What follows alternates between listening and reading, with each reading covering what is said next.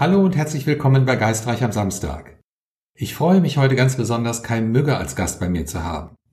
Kai hält bereits seit seinem 15. Lebensjahr Siasen für physikalische Phänomene.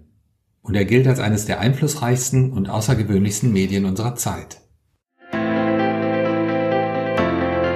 Ja, herzlich willkommen, lieber Kai, und schön, dass du heute dabei bist.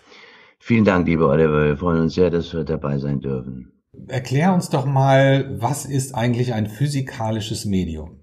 Ein physikalisches Medium versucht, die Wege zur geistigen Welt, einer neuen Erfahrungsqualität zugänglich zu machen und die Kommunikation mit der geistigen Welt auf die Ebene von physikalischen Wechselwirkungen zu stellen. Das heißt, wir versuchen die geistige Welt hörbar, sichtbar und spürbar zu machen.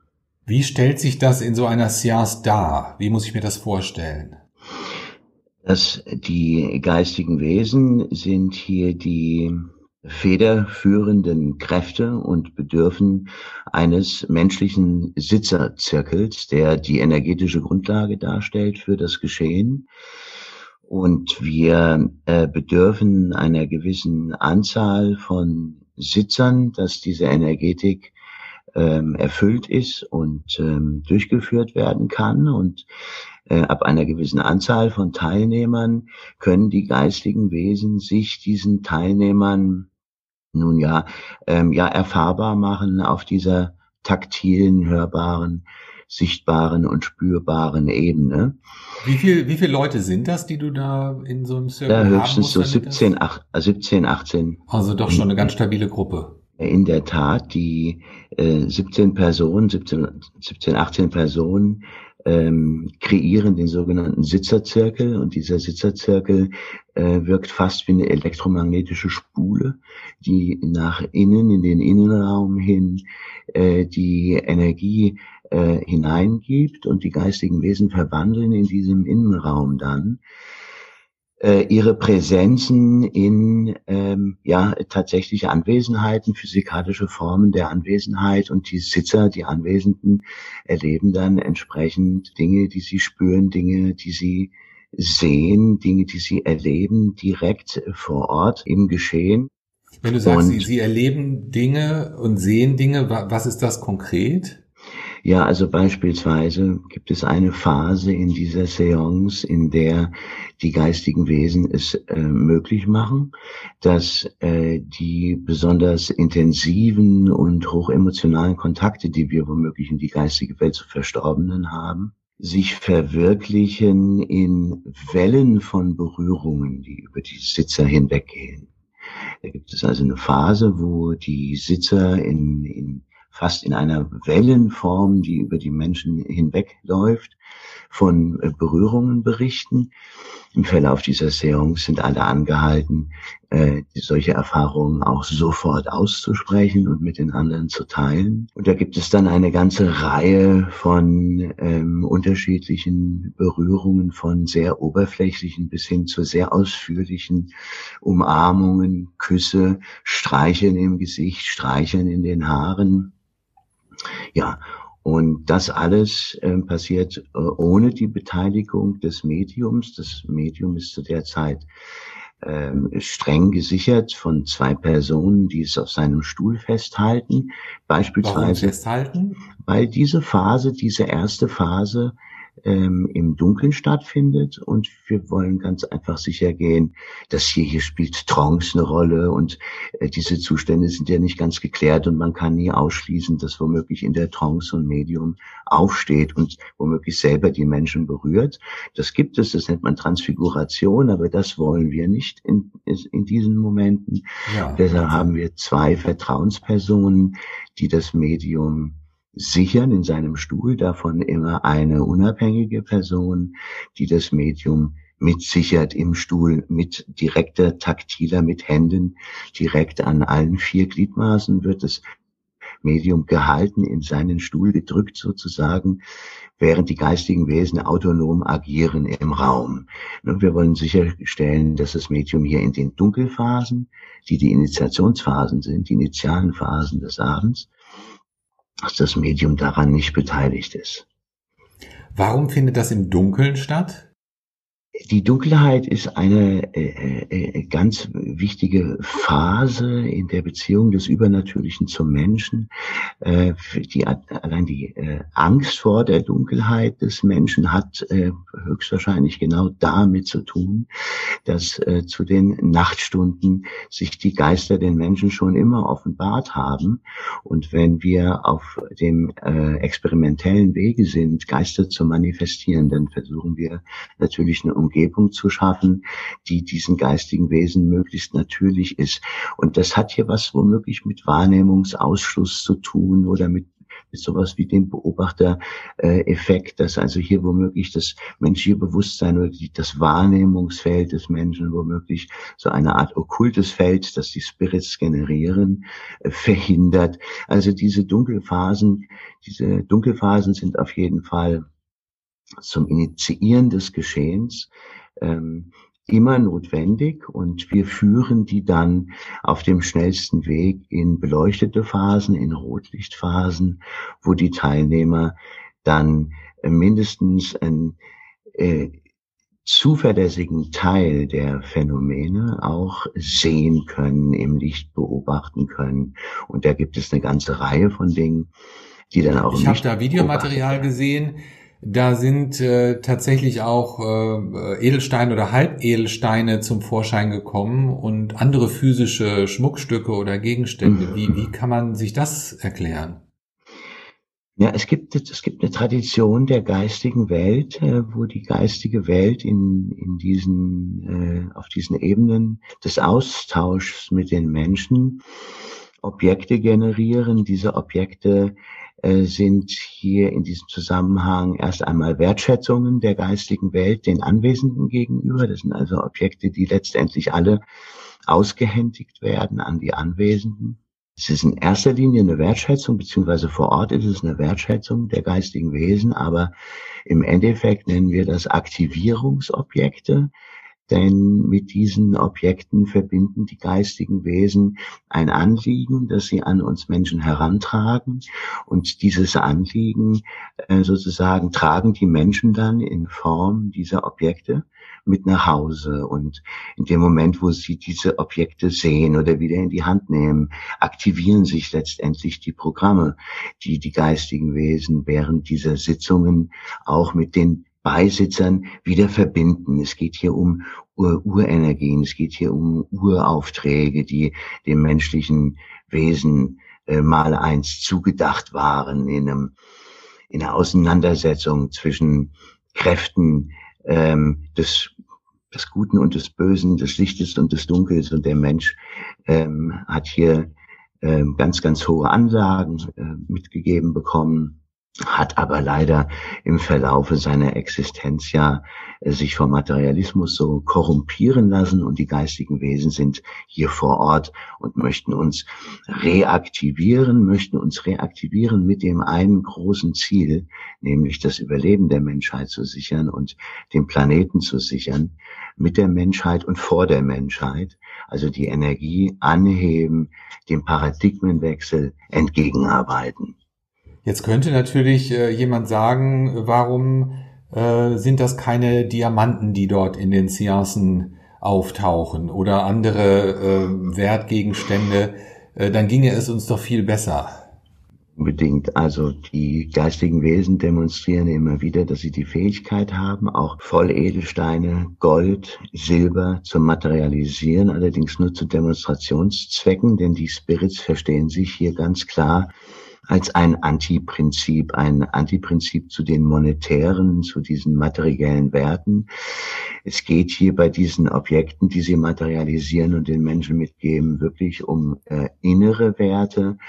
Und die Spirits wissen sehr genau, in dem Moment, wo hier monetäre Werte generiert werden für die Sitzer, wie schnell hier also ähm, ja, die, die, die Gier und äh, äh, die Vergleichssucht, was hast du von den Spirits bekommen, was habe ich bekommen, wie, wie viel wert ist das, wie viel wert ist jenes, warum und du wärst meine... wahrscheinlich auch deines Lebens nicht mehr sicher, äh, wenn du, äh, wenn sich äh, Diamanten äh, oder ähnliches manifestieren würde. Ne? Die Sitzer tragen viele der Steine immer wieder, auch wenn die wertvoll aussehen, tragen die Sitzer die zu Juwelieren und zu Steinkundigen. Und wir bekommen immer wieder ähm, höchst überraschende äh, Einschätzungen von Juwelieren hier äh, zu Ohren getragen. Äh, da werden ganz schön äh, teure Steine weitergegeben, hunderte von Euros äh, wert. Es ist ein Akt der geistigen Welt, den Menschen, den Sitzern gegenüber und wir halten uns daraus die Menschen sind angetragen, beispielsweise wenn, wenn Edelsteine sich materialisieren, daraus ähm, womöglich sogar Schmuckstücke zu machen. Da, dadurch würden sie die Energie noch einmal wieder, äh, noch einmal erhöhen. Sie würden sozusagen ein menschliches Konzept hier dem geistigen Konzept hinzugesellen und es würde also noch einmal äh, diesen Verbund zwischen der geistigen Welt und, der, und den Menschen zusätzlich symbolisieren, haben ganz, ganz viele Menschen gemacht, haben powervolle, kraftvolle Schmuckobjekte und auch äh, Kunstobjekte geschaffen mit den materialisierten Edelsteinen. Also so passiert das. Die geistigen Wesen tatsächlich materialisieren ganz oft im Rotlicht für alle sichtbar äh, diese Objekte ganz oft auch äh, individuell für denjenigen, der die Wertschätzung jetzt erhalten soll, äh, direkt, ähm, der wird zum Medium herangerufen und darf genau sehen, wie, das, wie die Objekte sich materialisieren. Und das ist immer für die Sitzer sehr, sehr spannend und ein Privileg.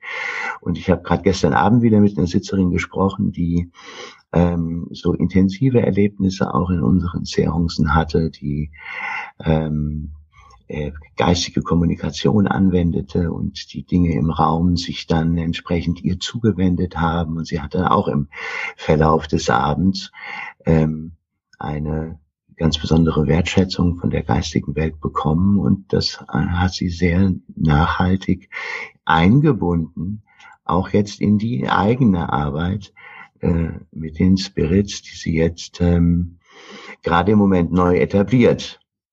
Wie wird man physikalisches Medium?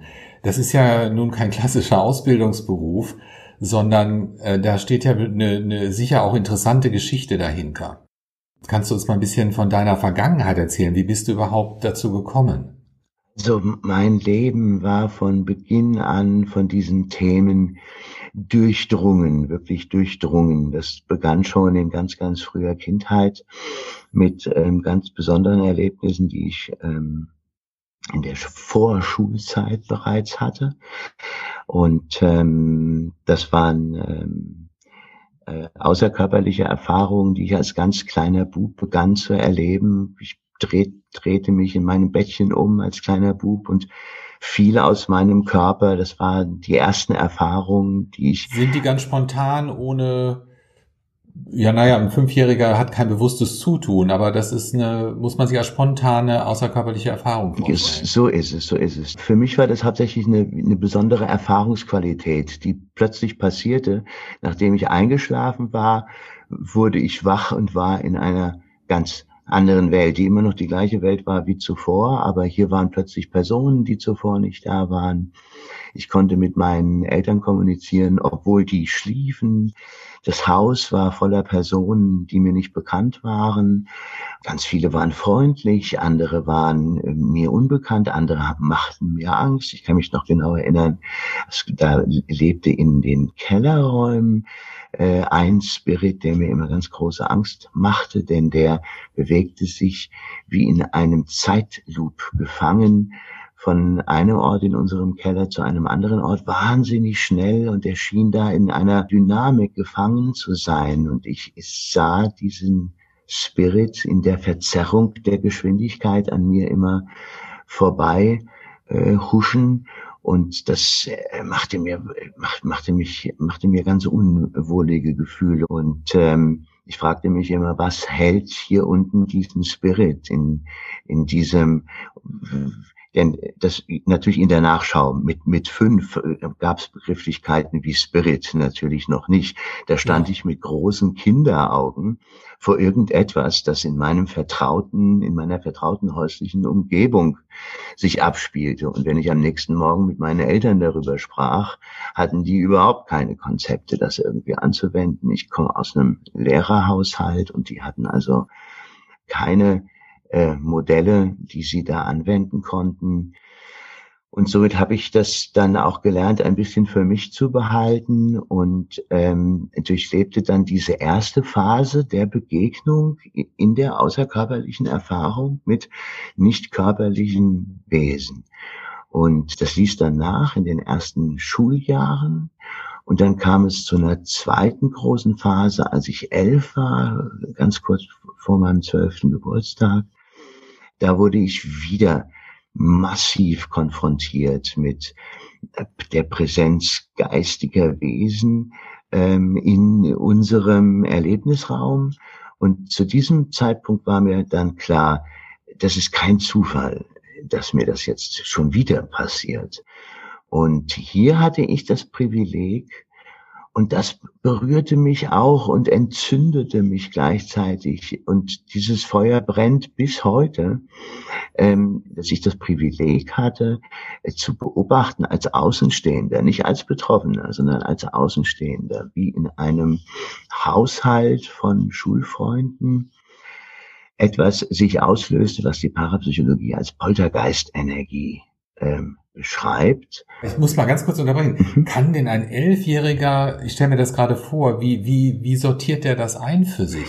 Ja, also ich war äh, mit elf schon sehr, sehr reif. Meine, meine Eltern haben mich schon ganz früh trainiert aufs Lesen. Ich habe schon mit vier äh, gelesen und geschrieben und habe Bücher gelesen von Beginn an. Also ich habe mich schon immer sehr reif gefühlt. Ich habe mich mit elf, zwölf auch schon sehr reif gefühlt, habe mich mindestens gefühlt wie 16 und habe immer auch versucht, in die Kinos zu kommen, in die, die Filme ab 16, weil ich es einfach als gerechtfertigt betrachtete, weil ich mich so reif fühlte. Also ich war sehr, sehr reflektiert. Nur noch mal, um die Zuhörer und Zuschauer äh, wieder an den Punkt zu bringen. Äh, du hattest das Wort Poltergeist-Phänomen mhm. erwähnt, als ich dich unterbrochen habe. Ja, das Poltergeist-Phänomen ist, eine, ist ein Phänomen einer Störungsenergie, die in sozialen Gruppen auftritt, meistens Familien, ist eine der äh, altbekanntesten Spukformen, die äh, ruinös ist, kann man sagen, die also auf die sozialen Gruppen immer äh, zersetzend äh, wirkt und ähm, die immer aus irgendeiner Problematik heraus womöglich sich gebiert. Das heißt, nicht verbalisierte Konflikte, die womöglich in, in diesen sozialen Gruppen schwelen, ähm, finden ihren Weg ins Außen eben nicht über Verbalisation, sondern über diese energetischen Spontaneffekte im Außen. Und diese Spontaneffekte, die äh, geben sich den Anschein, als äh, seien sie eine Präsenz im, im, in der Wohnung, als sei äh, ein Tier beispielsweise in der Wohnung und bewegte sich durch äh, laut durch die Wohnung und schlug gegen Türen und so weiter, dass man den Eindruck hatte, da ist, da läuft jemand durch die Wohnung. Ähm, ob das wirklich so ist, das können wir nicht wissen. Das ähm, hier baut sich aus Geräuschphänomenen und physikalischen, tatsächlichen physikalischen Phänomenen, ähm, baut sich ein Szenario auf, äh, das auf die Beobachter den Eindruck machen kann, als sei jemand, äh, es sei tatsächlich eine Wesenheit präsent. Ob das wirklich so ist, ist äh, nicht abschließend geklärt und kann wahrscheinlich auch immer nur sehr individuell Fall per Fall geklärt werden.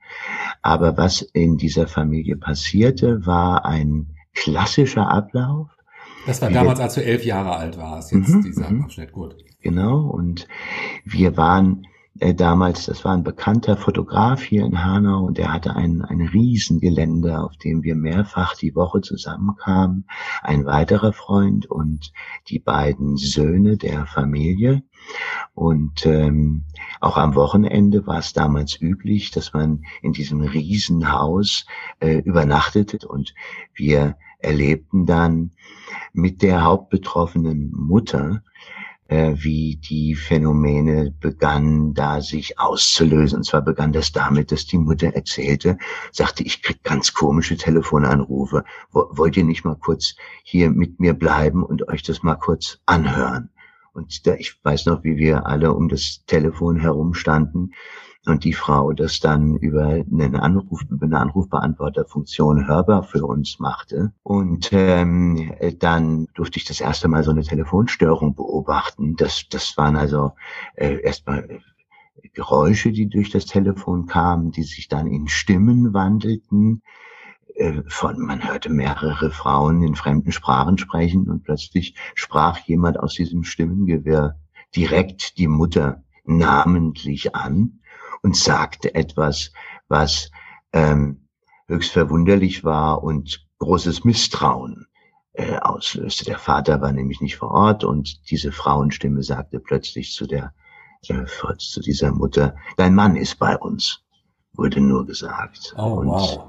und Also- dann wurde da aufgelegt und dann standen wir da. Ne? Und diese Telefonanrufe häuften sich in diesen, in diesen knapp vier Monaten, in denen wir das beobachteten, habe ich ungefähr vier oder fünf dieser Telefonate selber ähm, mitgehört, aber äh, die hat es zu Dutzenden gegeben. Und ähm, immer mit einem fast, mit fast schmerzhaften Geräuschen beim Abnehmen des Hörers dass man also erstmal äh, zurückschrecken musste und dann langsam sich wieder äh, an den Hörer rantraute und dann ja begannen diese Stimmen dann äh, da äh, Misstrauen zu säen innerhalb der Familie. Ähm, diese Telefonstörungen sind so bekannt, es ist ein Teil einer äh, oftmals eines eines ansteigenden Spukgeschehens. Äh, ähm, Störungen in der Telefonanlage, Störungen in der, in der Elektrik äh, des Hauses und ähm, dann ähm, ganz besonders die sogenannten Mimikry-Phänomene. Das sind Geräuschphänomene, die menschliche ähm, Aktionen ähm, imitieren. Wir kennen das so aus den Hollywood Horror-Movies, dass man hört, wie jemand die Treppe raufkommt. Es kommt aber niemand. Was ist der Sinn dahinter? Was will derjenige, ähm, die Entität oder der Spirit Mhm. damit Mhm. erreichen oder sagen? Also, also wir überraschend ist, es gibt eine ganz spannende Metastudie aus den 80er Jahren, das ist der Steckbrief des Spuks von zwei ähm, Freiburger Psychologinnen, die haben also erstmal aufgeklärt, dass 80 Prozent dieser Störspuke äh, an sogenannten Spukfokuspersonen hängen. Und das sind also wiederum zu über 80 Prozent adoleszente Mädchen und adoleszente Buben, also Jugendliche mitten in der Pubertät. Es geht hier äh, bei diesen Personen um Spannungen. Das können einmal ganz einfach nur pubertäre Spannungen womöglich sein, die sich ins Außen verlagern. Es gibt aber eine ganze Reihe von dokumentierten Spukfällen über die Jahrhunderten, von dokumentierten Poltergeistfällen über die Jahrhunderte, wo wir vermuten, dass äh, womöglich Dinge wie äh, Kindsmissbrauch oder sowas ähm, eine Rolle spielt oder familiäre Gewalt oder ähnliches eine Rolle spielt. In der Familie, um die es hier bei mir geht, da war also Alkoholismus ein Thema und ähm, wohl sicherlich auch ein größeres Thema, als das so der Außenstehende sehen konnte.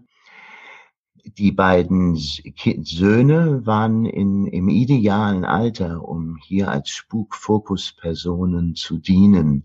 Und das, was womöglich in der Spukfokusperson an Unsicherheit oder an nicht verbalisierten Spannungen vorhanden ist, äh, bildet sich in der physikalischen Welt entsprechend auch ähm, in der Irritation ab und irritiert die Menschen, verängstigt die Menschen inwiefern hier Entitäten tatsächlich mit anwesend sind. Das kann man also sicherlich nicht für alle Spukfälle sagen, für alle gravierende Poltergeist-Spukfälle sagen.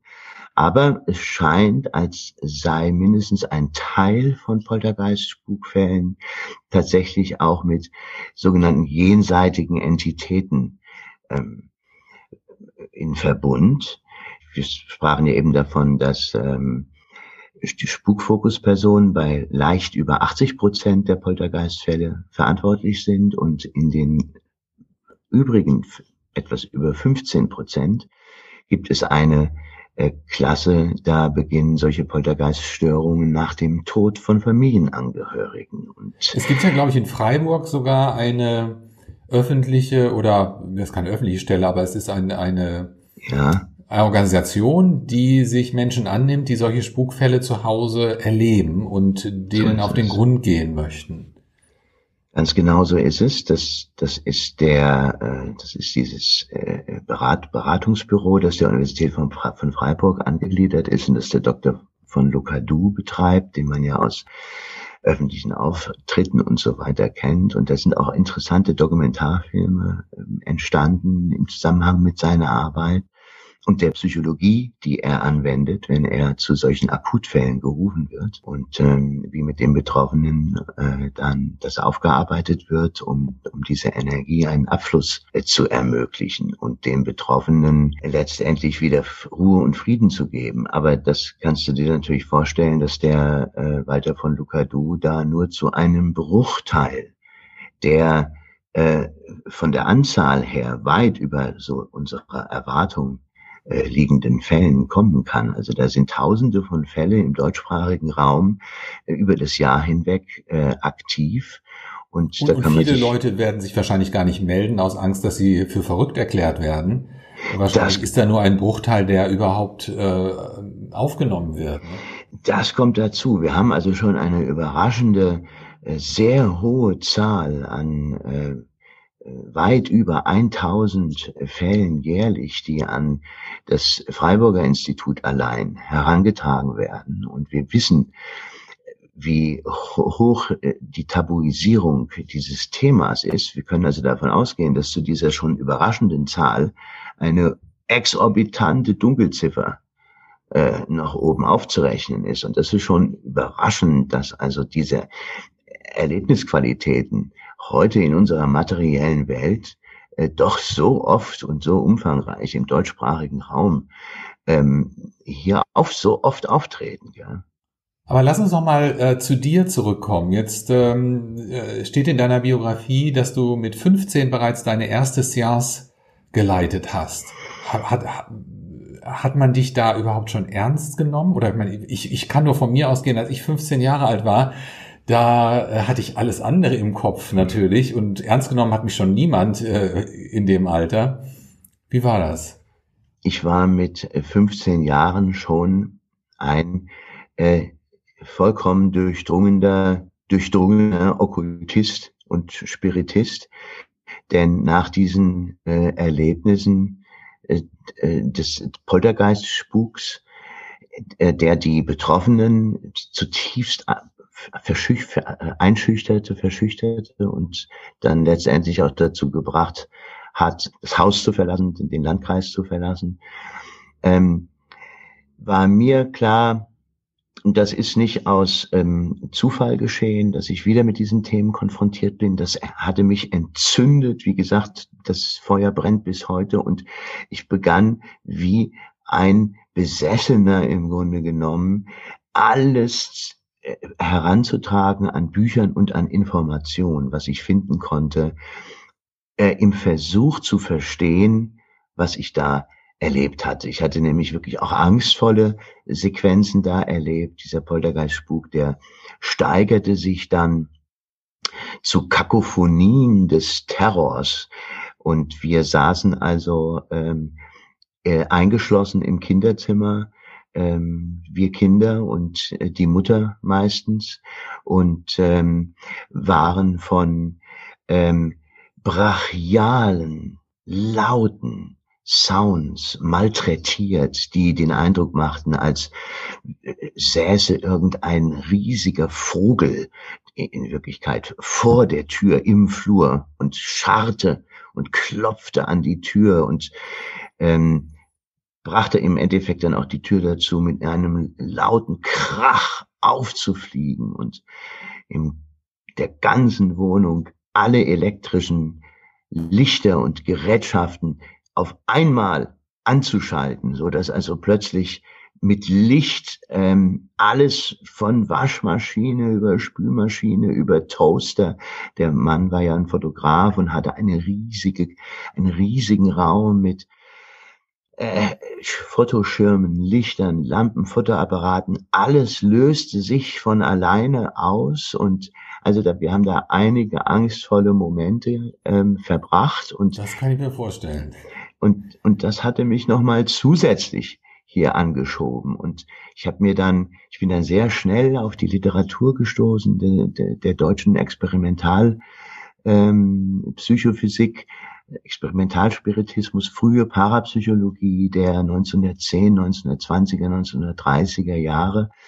Und habe dann sehr, sehr schnell erfahren, dass es hier einen proaktiven Bereich gibt, der genauso wie die Spirits sich hier in dieser Familie äußerten, nämlich physikalisch präsent, dass es einen ganzen Experimentalraum gab, eine ganzen, ein ganzes Experimentalnarrativ, das man 60 Jahre lang und voran die Deutschen äh, ausexperimentiert hatte, nämlich der Versuch sozusagen experimentelle Geistermaterialisation zu betreiben.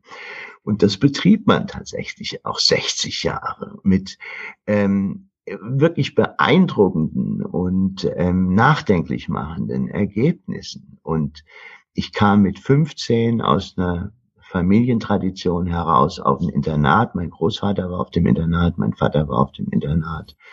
Wir sprechen jetzt vom Jahre ungefähr 1980, 1981, 82, 83. Auf meinem Weg zum Internat in diesen drei Jahren des Studiums wollten meine Eltern mich äh, weglocken von meinen okkulten Interessen. Und im Freundeskreis meiner Eltern war der Dr. Werner Ewald. Das mhm. war, soweit ich weiß, der erste Hypnosetherapeut, der in Hessen in den 80er Jahren die, äh, die medizinische Zulassung erhielt, ähm, Hypnose anzuwenden. Und meine Eltern glaubten oder beauftragten diesen Werner Ewald, Werner, versuch doch mal unseren Kai von seinen okkulten Interessen wegzulocken und bring dem doch mal die Hypnose bei. Das ist doch auch sowas. Da, da, da kann der Kai sich doch wiederfinden und wird weggelockt von seinen okkulten Interessen. Natürlich spielte mir das in die Hände. Ich bekam dann von diesem Mann die Grundlagen der Hypnose und so landete ich mit 15 auf dem Internat, ausgestattet mit Ideen des Experimentalspiritismus, die Grundlagen der Hypnose beherrschend und somit wurde ich zum äh, Magier des Internats im wahrsten Sinne des Wortes, zum Hypnotiseur des Internats und veranstaltete die verrücktesten Dinge mit den, es war damals eine, eine okkulte Welle in den 83, 84, 85, gerade Jugendliche interessierten sich für äh, äh, ja, von schwarzen Messen, okkultes Interesse. Und ähm, da schlug ich auf und hatte ganz schnell Gleichgesinnte um mich. Denn es geschah etwas ganz ähm, Bemerkenswertes in, in dem Moment, wo ich auch nur ansatzweise ein Szenario kreierte, das so einem experimentalspiritistischen ähm, Szenario nahe kam, begannen die Spirits sofort zu agieren. Es gibt im, in, in, in, in den vergangenen 30 Jahren, kann ich die wirklich negativen Sitzungen, äh, wo, wo die geistige Welt sich überhaupt nicht meldete, ähm, an einer Hand abzählen. Aber das gibt es tatsächlich doch, dass es, äh, dass es Seancen gibt, wo niemand durchkommt? Ja, das, das, das gibt es schon. Das gibt es vor allen Dingen in der Literatur. Also wir haben ja ähm, in den letzten 30 Jahren unheimlich viel äh, Aufklärungsarbeit, äh, vor allen Dingen im Felix-Zirkel ähm, betrieben und ähm, haben hier im Zuge der Entwicklung unseres eigenen Seance-Raumes die Energie der anwesenden Sitzer äh, in den Mittelpunkt gestellt und stellen die den geistigen Wesen zur Verfügung. Das heißt, es ist also immer äh, Energie eigentlich da. Deshalb gibt es eigentlich immer irgendwelche Merkwürdigkeiten, gibt es irgendwelche Geschehnisse, die geistigen Wesen haben immer Energie zur Verfügung. Und es gibt nur ganz wenige Sitzungen in meiner Vergangenheit, wo die sich gar nicht meldeten. Sind das ähm, immer die, die gleichen Wesen bei deinen Seancen, die äh, durchkommen oder ist, kann, ist das völlig unterschiedlich? Also in, in der Geschichte, als das damals begann, und das begann halt eben damals, wir trafen uns jeden Dienstagabend im Mädchenhaus in einem der Räume und wir ähm, dämpften das Licht, machten Kerzen, Kerzen an, begannen mit einem Uja-Board zu experimentieren und vor allen Dingen ähm, erzählte ich auch immer wieder von den ähm, Geschehnissen, die mich so geprägt hatten. Und das äh, baute immer ein Szenario, dass die äh, meine Mitschüler immer sehr interessiert zuhörten und in dieses Zuhören und in dieses Erzählen begannen plötzlich die, die Spirits in den Wänden zu klopfen und alle konnten es hören und plötzlich hörte man jemanden über den, über den Flur rennen, obwohl da aber, obwohl da keiner war. Und ähm, plötzlich klopfte jemand ganz schnell an die Tür, obwohl wir wussten, da, da ist keiner. Und ähm, es wurde ganz natürlich, wenn ich so ein Seanceraum-Szenario eröffnete, meldeten sich sofort die geistigen Wesen. Und so ist das im Grunde genommen bis heute.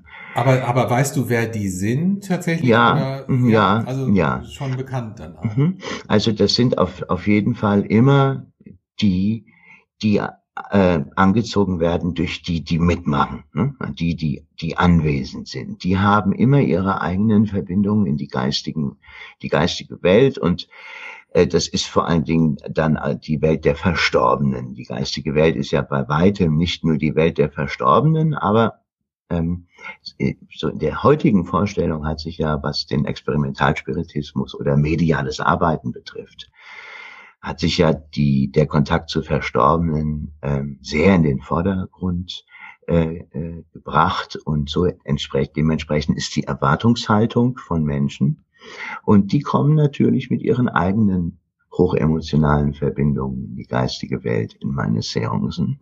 Und diese eigenen Verbindungen, die werden dann aktiviert. Und aktiviert werden die von einem Helferteam. Da hat sich über die Jahre ein festes Spirit-Team gebildet. Ähm, jenseitige Persönlichkeiten, die helfen, dass Menschen in meinen Seancen diese Erfahrung machen können. Und das sind Menschen, die einen bekannten Namen haben in der Parapsychologie äh, von Deutschland und in der Parapsychologie der Schweiz und aus der Geschichte der Magie ähm, haben wir da äh, Persönlichkeiten, die dieses Spirit-Team komplettieren und die haben alle unterschiedliche Aufgaben, behaupten sie, für den Verlauf solch eines Abends. Beispielsweise ist eine der Persönlichkeiten da, um direkt mit dem Menschen zu kommunizieren. Was geht äh, in dir als Medium vor während einer Seance? Bist du dir bewusst, was passiert im Raum? Ähm, hast du Erinnerungen daran? Wie, wie fühlst du dich dabei? Und ist es anstrengend vor allen Dingen auch, frage ich mich. So, wir ähm, betreiben ähm, verschiedene Settings, in die wir die Menschen hineinbringen. Das sind einmal Heilseancen, das sind einmal sogenannte Initiationsseancen, wo wir den Menschen zeigen, wie der niedrigschwellige Einstieg äh, hier in dieser Arbeit mit der geistigen Welt ist. Das sind sogenannte Tischsitzungen. Unsere Tischsitzungen heißen Initiationssitzungen. Da sitzen alle um den Tisch. Da ähm, wird etwas bedient, was wir Gruppenmedialität oder Gruppentrance nennen, ist aber keine tiefe Trance. Die Menschen gehen aber in einen veränderten Bewusstseinszustand natürlich, wenn sie sich zusammenfinden in einem Zirkel und die Geister anrufen Es findet also eine leichte Trance statt und dann lösen sich schon eine ganze Reihe von Phänomenen aus. Aber der Höhepunkt wird erreicht, wenn wir etwas installieren, was wir Tiefentrance nennen. Und das ist eine Art äh, Selbsthypnose, die ich hier betreibe. Andere Medien lassen sich von ihrem Zirkelleiter in die Trance führen. Ich mache das selber, weil ich das seit so, seit so vielen Jahren ähm, halt eben betrieben habe, eine, eine, eine Art äh, ja, Selbsthypnose und ähm, in dieser Selbsthypnose ähm, schieße ich mich ein auf bestimmte menschliche Automatismen, wie die Sprache sprechen ist ein Automatismus. Ich spreche ohne bewusst nachzudenken. Das sind gerade, das sind äh, Millisekunden, die Denken und Sprechen hier voneinander trennen. Für mich ist Sprechen eigentlich erlebt als spontan. Mein Gehirn arbeitet von alleine und spricht von alleine. Und diese Automatismen, die hat man sich schon immer zunutze gemacht im, im äh, Spiritismus, um aus diesem Automatismus heraus äh, diesen unbewussten Moment herauszuarbeiten und äh, in dieser Unbewusstheit das automatische Sprechen oder das automatische Schreiben einzuschleifen in die Energie der Geister, in diesen Automatismus äh, unserer Muskelarbeit, äh, die Spirits einzuschleifen und sich da ganz rauszunehmen und Techniken zu erlernen, wo man sich exklusiv übergibt an die Spirits und der Gastspirit dann die Körperlichkeit übernimmt und ich mich zurückziehe. Das ist, das sind die tiefen Trance-Sitzungen oder Kabinett. Du erinnerst dich dann im Anschluss nicht mehr an, an das, was da gesagt wurde äh, oder geschrieben? Ja, naja, so doch, doch die ersten, äh, die ersten Eingangssätze, die höre ich noch. Und dann gibt es auch immer wieder Eindrücke, dass ich rote Räume, rot erleuchtete Räume sehe oder Sitzer sehe, die im äh, roten Licht äh, ich, ich könnte nicht sagen, ist das jetzt diese oder jene Seance. Also ich ziehe mich da, ich habe da in den 30 Jahren mir antrainiert, in dem Moment, wo es von alleine spricht, mich äh, wirklich so weit rauszunehmen, dass ich da einschlafe, wie ein äh, wie wegnippe, ähm, in, wie, eine, wie einen Nachmittagsschlaf oder sogar auch tiefer. Ich erlebe das dann ehrlich gesagt als verlorene Zeit, in der ich manchmal träume. Und diese Träume scheinen dann Szenen der Seance abzubilden, aber nicht verlässlich für mich. Ich schlafe ein und wach plötzlich wieder auf. Und es sind über zwei Stunden vergangen und alle Menschen sind offensichtlich begeistert und ähm, ich kann mir aber erstmal keine Rechenschaft darüber ablegen. Meine Frau beginnt natürlich sofort mit dem Briefing und bringt mich auf den neuesten Stand, hat alles geklappt, sie sind, konnten alle ihre Fragen stellen, sind alle zufrieden, das sind immer die ersten Fragen, die mich interessieren. Hat alles reibungslos geklappt, hat die geistige Welt sich unfraglich abgebildet. Nicht, dass womöglich einer auf die Idee kommen könnte, das ist das Medium, das das hier irgendwie veranstaltet. Aber da haben wir mittlerweile die Prozesse so abgesichert und so deutlich ähm, gestaltet, dass das also bei uns äh, keiner mehr glaubt, dass das Medium womöglich im Dunkeln äh, durch den Raum huscht und die Spirits mimt, das ist bei uns einfach unmöglich und all die, die als unabhängige Gäste die Kontrolle machen durften, äh, werden das bestätigen, dass, dass ich kein Mal auch nur den Versuch mache, in den Raum hinauszureichen, an die Sitze heranzureichen oder irgend sowas. Das passiert nicht. Meine Frau übrigens, die wird natürlich mitkontrolliert dass auch keiner auf die Idee kommt, dass meine Frau womöglich den Geist mimt, ja. Also das versuchen wir sehr, sehr früh klar zu machen, dass wir das nicht sind. Und äh, dann wird's spannend. Und dann beginnt das große Staunen, ja, und dann beginnt die Qualitätszeit für die Anwesenden. Ja, Mensch, lieber Kai, äh, ich, ich kann dir stundenlang zuhören. Leider geht uns ein bisschen die Zeit aus Ja. und ich merke aber schon, da ist noch so viel, über das wir sprechen können und ich würde also wahnsinnig gerne nochmal eine Episode mit dir gestalten. Unter anderem, ähm, um vielleicht schon so einen kleinen Teaser zu geben, der Kai reist auch um die ganze Welt und äh, geht äh, unter anderem auch zu den Lakota-Indianern in die USA und nimmt dort an Zeremonien teil. Das, da, darüber weiß ich äh, so gut wie gar nichts, aber ich wäre sehr, sehr gespannt, wenn du Lust hast, da nochmal mit mir drüber zu reden. Äh, dann würden Gerne. wir nochmal eine Episode aufnehmen. Sehr gerne, machen, machen wir sehr gerne, lieber Oliver. Ist mir eine Ich Ehre. Ich bedanke mich erstmal ganz, ganz herzlich bei dir. Ich weiß, äh, du bist sehr viel beschäftigt, dass du dir die Zeit genommen hast und äh, es äh, war wirklich, wirklich spannend. Ich danke dir, lieber Oliver, ebenso. Vielen Dank, dass wir hier sein durften. Tschüss und bis zum nächsten Mal. Bye bye.